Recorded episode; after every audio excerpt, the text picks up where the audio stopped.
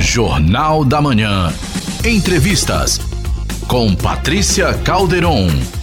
Olá, bom dia. Eu sou Patrícia Calderon e está no ar mais um Jornal da Manhã Entrevistas Especiais. E faltando menos de oito dias para o segundo turno das eleições presidenciais, eu recebo aqui no estúdio a cientista política Carla Michele.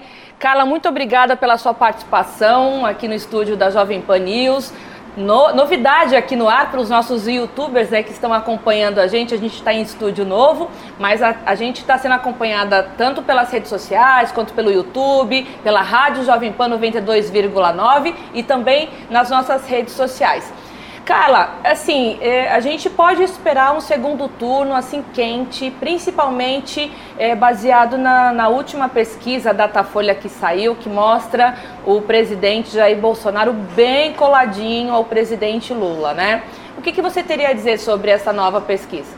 Patrícia, uma satisfação mais uma vez estar com você nesse momento especial, né, nesse espaço ampliado aí de comunicação.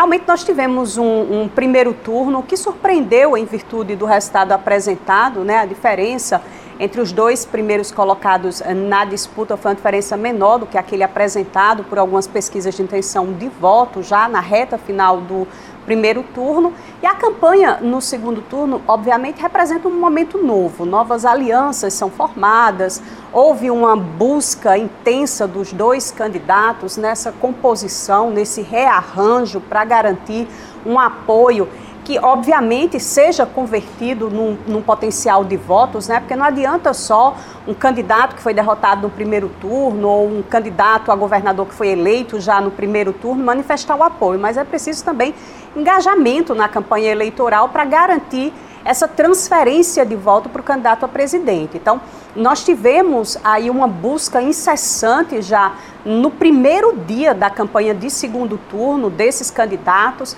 para garantir esses apoios necessários nos estados, né? O ex-presidente Lula nessa tentativa de pelo menos manter aquela margem que foi conquistada no primeiro turno e o presidente Bolsonaro nessa tentativa de reverter, de garantir uma ampliação dessa, dessa votação para consagrar-se vitorioso nesse segundo turno. E alianças que ocorreram muito rapidamente, né? No segundo dia, menos de 48 horas do primeiro turno, nós já víamos é, e ouvíamos né, desenhos aí sendo formados de alianças, né? A, a ex-candidata Simone Tebet, que logo se manifestou né, como apoiando aí o presidente Lula. Muitos governadores importantes, aí, principalmente o governador de Minas Gerais, onde concentra esse eleitorado importante, né? É, tem, até nós conversamos nos bastidores do primeiro turno que quando se ganha em Minas Gerais é, é quase meio caminho andado, né? Eu queria que você falasse um pouquinho sobre esse cenário, né? Então, Simone Tebet, Ciro Gomes, que migraram esses votos aí para o ex-presidente Lula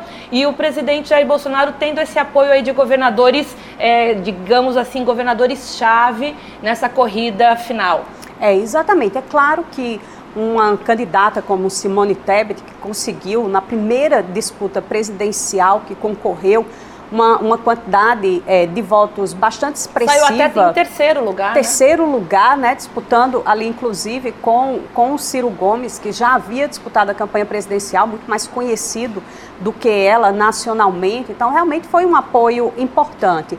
Mas nós não sabemos qual é o potencial de transferência desses votos, né? O que as pesquisas têm indicado é que não houve uma evolução da quantidade de votos que o, o, o ex-presidente Lula obteve no primeiro turno com essas intenções que são apresentadas no resultado dessas pesquisas.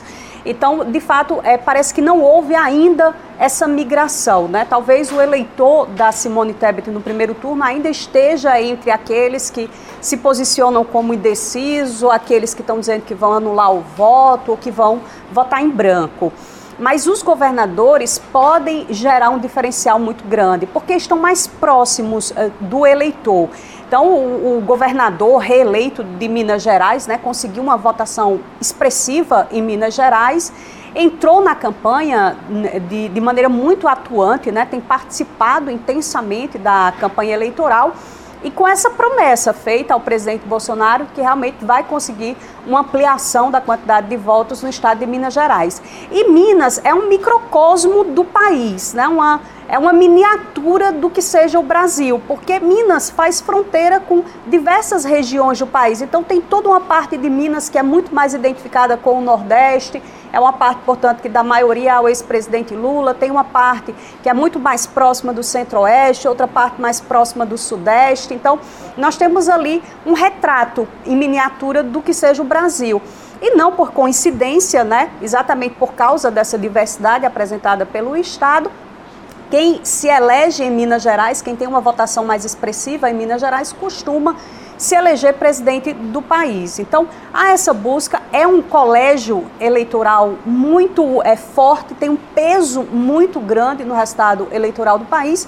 E, claro, com o apoio de um governador muito bem avaliado, reeleito em primeiro turno, inclusive foi citado nos diversos estados aí por diversos candidatos de esquerda, de direita, como um governador que conseguiu é, reestabelecer o Estado de Minas Gerais do ponto de vista fiscal, do ponto de vista é, de desenvolvimento de infraestrutura, né? Um, um, um, governador que é muito citado, muito festejado aí, tanto pela esquerda quanto pela direita. Então, isso faz com que ele tenha realmente esse potencial muito grande, inclusive de conversão de votos.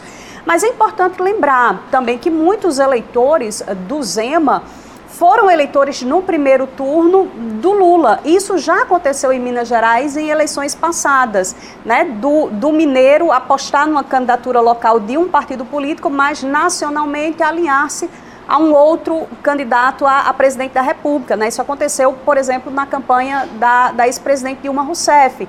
Então, é, o Estado também apresenta essa característica. Né? Eu tenho várias perguntas para te fazer aqui, não querendo te interromper, mas é interessante essa questão das alianças, né? porque a gente viu também agora num segundo turno o ex-ministro e ex-juiz Sérgio Moro também aparecendo aí como papagaio de pirata, né? Inclusive no, no primeiro debate desse segundo turno que foi na, na emissora Band.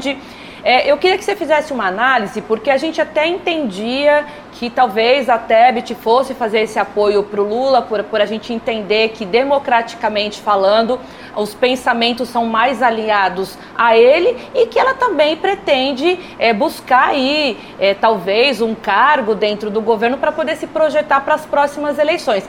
Mas o ex-juiz Moro pro, é, é, promover esse tipo de aproximação agora, depois de ter chamado o presidente Bolsonaro de bandido, né, e de interferência na, na na, Polícia Federal. É, não traz um descrédito, inclusive, para a candidatura dele agora no Senado?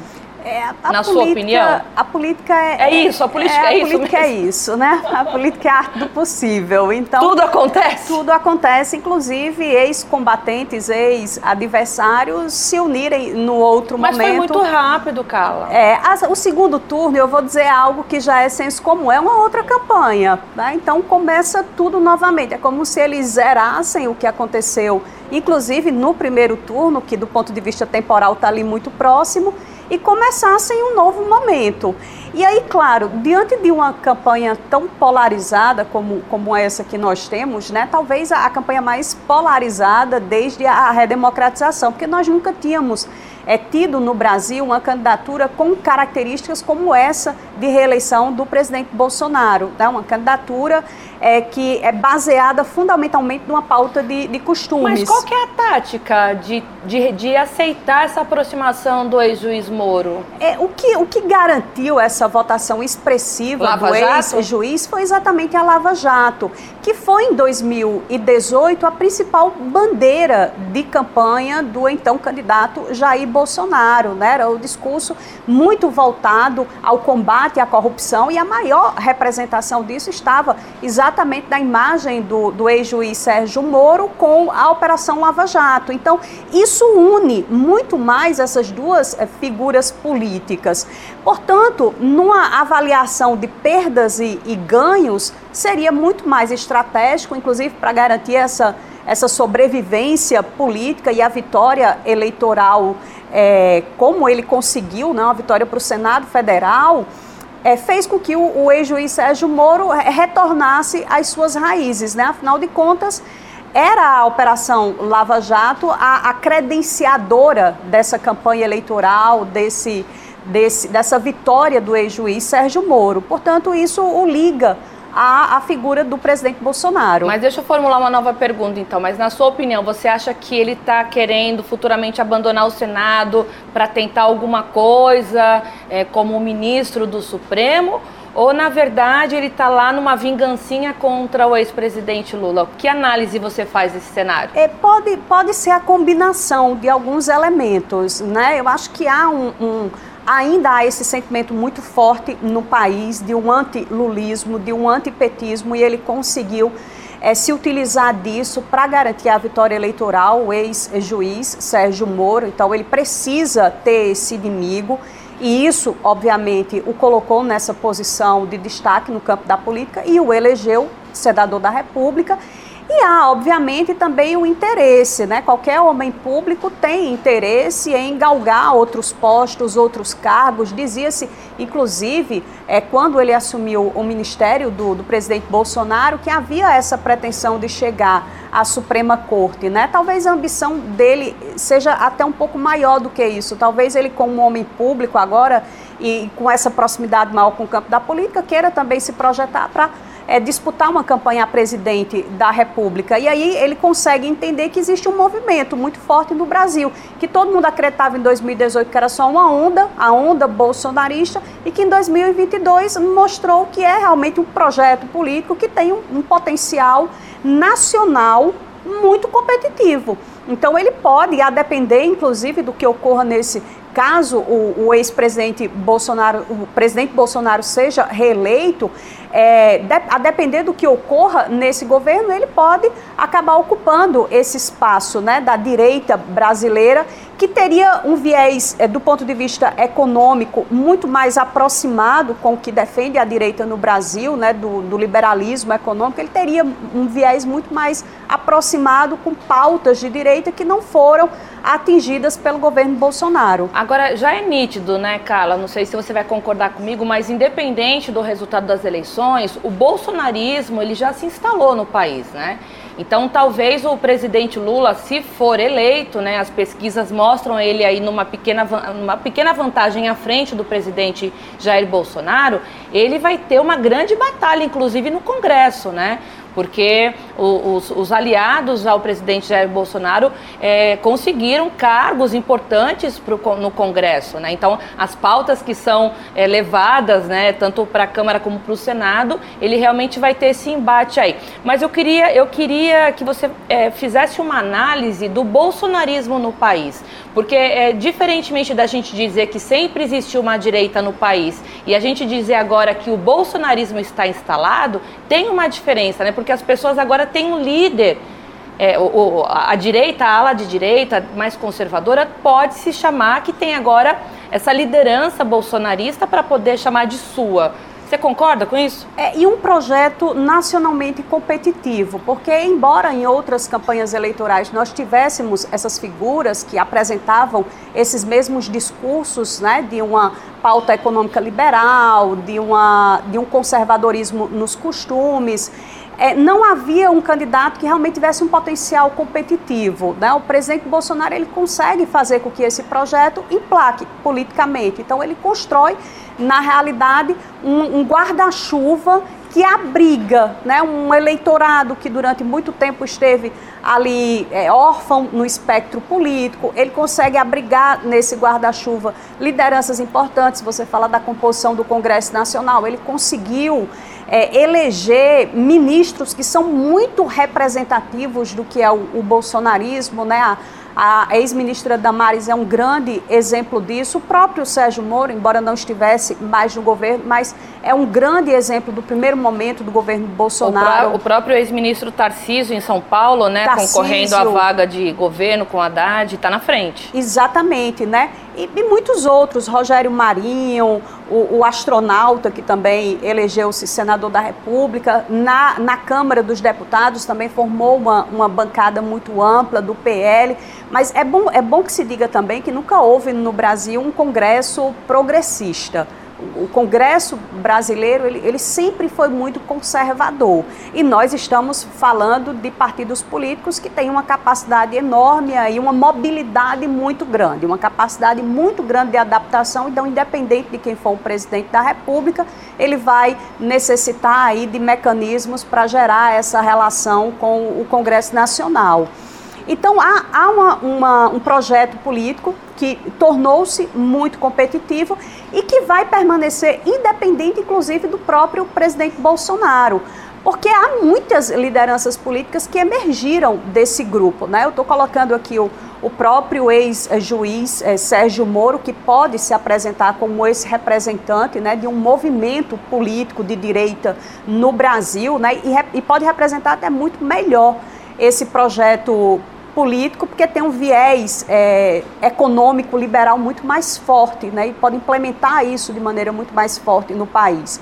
Então, independente do presidente Bolsonaro, é um projeto político que muito provavelmente vai perdurar por muito tempo no, no Brasil. É, nós falamos da região sudeste, citamos o caso de Minas Gerais, mas é nítido que o, o presidente Jair Bolsonaro, principalmente depois da polêmica é, de que os eleitores analfabetos do Nordeste teriam é, trazido essa votação maciça para o presidente Lula, acendeu um alerta vermelho aí na, na campanha do presidente Jair Bolsonaro, trazendo ele aqui várias vezes, inclusive para o Ceará, que teve aqui na semana passada. É, por que, que a campanha do presidente Jair Bolsonaro agora acendeu essa, esse alerta vermelho também na região Nordeste, na sua opinião? É, na realidade, ele esteve aqui no Nordeste até como presidente da República algumas vezes, né? já mirando aí nesse eleitorado, principalmente aqui no Ceará, que se divide entre, se dividia entre o ex-presidente Lula e a candidatura de Ciro Gomes. Mas no né? primeiro então, turno, o presidente Lula levou mais de 63%, né? Exatamente, né? O que nós tínhamos era um retrato de 2018, né? O, o PT muito forte, sempre foi muito forte aqui aqui no Nordeste desde a primeira eleição do, do ex-presidente Lula, né? É bom, é bom que nós tenhamos também em mente que o Nordeste brasileiro tinha anteriormente um voto mais conservador. Então, desde a primeira eleição do, do ex-presidente Lula, que o Nordeste já começa a, a ser pintado com outra cor. Então, o presidente Bolsonaro esteve aqui no Ceará como presidente, inclusive fazendo algumas inaugurações, entregando algumas obras, já mirando nesse eleitor cearense, né, que até 2018 era aquele eleitor que se dividia ali entre Ciro e Lula. E aí houve essa possibilidade também a partir da ascensão de algumas lideranças, né, alguns fenômenos eleitorais que ocorreram aqui no estado do Ceará dentro desse espectro político. Então nós tivemos é, candidatos com votações bastante expressivas aqui, tanto para o parlamento local como também para a Câmara dos Deputados. Isso faz com que o presidente, obviamente, é, tenha essa intenção de aumentar essa margem de, de votos aqui no Nordeste. Mas é claro, né, a campanha sabe que a, a tendência é de que o Nordeste permaneça nesse segundo turno com a candidatura que ajudou a, a a eleger no primeiro turno, né, dando aí uma maioria de votos para o ex-presidente Lula. A reversão no Nordeste é muito pouco provável, né? Eu diria até que é improvável que ocorra essa reversão aqui no Nordeste. Mas não, não, é a explicação não é, não é tão simples assim, não é só porque no Nordeste concentra-se a maior quantidade de, de pessoas analfabetas. Não, mas quem disse isso foi o, o, o presidente, o presidente Bolsonaro, Bolsonaro. É, não sou eu que estou dizendo. É, é uma explicação ele, ele, ele na, né? na, verdade, ele usou uma estatística, né, enfim, pra, e quis atrelar essa, essa consequência do, do eleitorado ter votado, ter votado no presidente Lula, tanto é que logo depois ele se arrependeu recuou e corrigiu né, é, da, da, é. da, da fala dele. Mas é evidente que não tem nada a ver. O analfabetismo é, com a, massa que elegeu o presidente Lula no primeiro turno aqui. Exatamente. Né? Claro que nós temos aspectos que são importantes. Quando nós falamos, falamos dessas candidaturas, nós estamos falando de diferenças muito sensíveis entre os eleitores. Né? E isso fica muito claro tanto em relação à condição social, econômica, de escolaridade, mas também de gênero, de orientação sexual, de crença, enfim, há uma série de elementos que devem ser combinados na análise para que a gente tenha um perfil mais preciso desse eleitor. Mas, mas é claro, no Nordeste houve uma mudança significativa.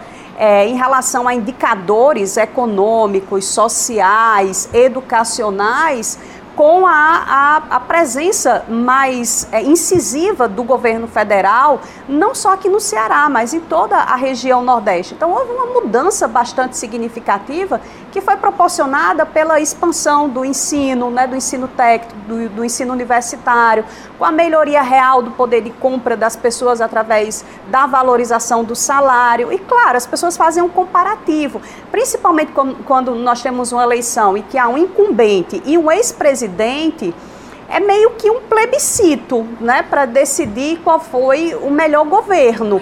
E, obviamente, que a região Nordeste se favoreceu muito de governos do Partido dos Trabalhadores que realmente mudaram a cara do, do Nordeste, né? com a expansão do ensino, com melhoria do poder de compra das pessoas através do salário e, claro, com políticas de transferência de renda, porque nós estamos falando de uma, de uma das atribuições do governo. Né? O governo possui eh, três principais funções. Ele precisa atuar no sentido de estabilizar a atividade econômica, garantindo bons empregos, é, aumento do, do, do, poder de compra dos salários. Ele precisa atuar alocando os recursos para garantir mais saúde, mais educação, mais segurança. E ele precisa também atuar no sentido de transferir renda para garantir que aquelas pessoas que se encontram ali numa situação de pobreza, de extrema pobreza, possa ter o mínimo necessário para garantir a sobrevivência. Mas a gente está terminando o primeiro bloco, eu só queria finalizar com a questão que a gente sabe que qualquer um dos dois candidatos, né, ou a reeleição do, do presidente Jair Bolsonaro ou a vinda do presidente Lula, né, para esse novo mandato,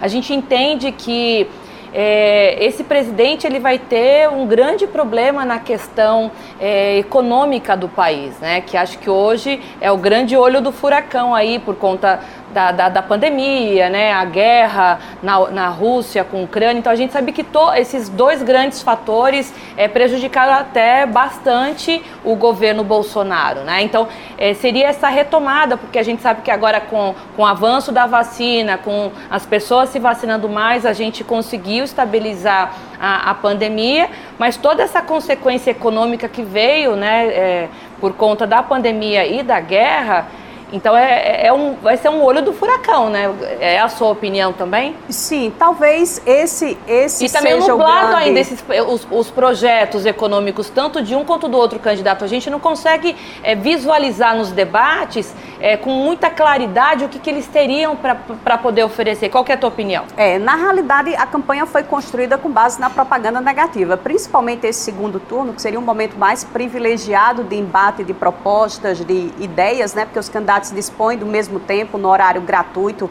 de propaganda de rádio, de televisão, dispõem do mesmo tempo na cobertura dos principais noticiosos, dispõem do mesmo tempo nos debates que são promovidos. Então, seria o momento em que essas essas propostas deveriam ser aprofundadas. Mas aí a campanha entrou muito e talvez essa tenha sido a campanha eleitoral no Brasil em que mais se utilizou a propaganda negativa. Então, ambos é, recorreram a essa estratégia de desqualificação do oponente, e é isso que nós estamos vendo aí no noticiário, essa guerra.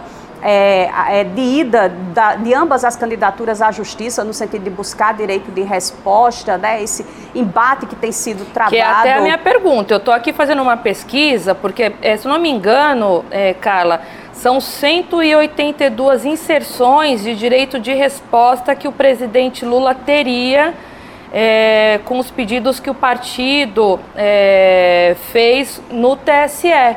Né, inclusive é, remoção de algumas fake news né, da, da, da, campanha do presidente Jair Bolsonaro com acusações e parece que ele teria agora até uma, uma participação maior aí na propaganda eleitoral para poder é, justamente ter esse direito de resposta. Você acha que, é, e pelo que eu li, parece que é a primeira vez que, que o TSE interfere assim como poder de polícia para poder remover fake news, não monetizar mais alguns canais no YouTube.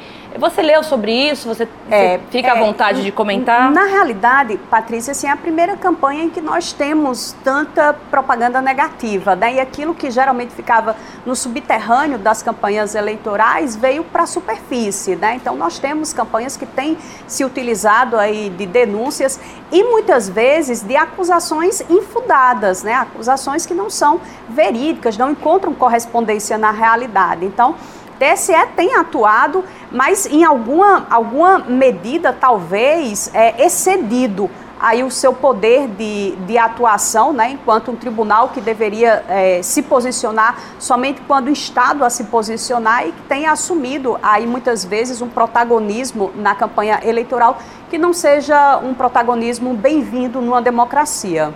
Eu vou chamar um break rapidinho, mas a gente continua no próximo bloco, que eu quero continuar falando sobre essa questão do TSE, porque promoveu é, um problema grande na Jovem Pan em São Paulo e é sobre esse assunto que eu quero tratar no próximo bloco. E eu volto daqui a pouquinho, não sai daí, que eu convidei hoje a cientista política Carla Michele para a gente falar aí nessa reta final de segundo turno. Eu volto daqui a pouquinho aqui no seu Jornal da Manhã Entrevistas Especiais. Até lá. Estamos apresentando Jornal da Manhã Entrevistas com Patrícia Calderon.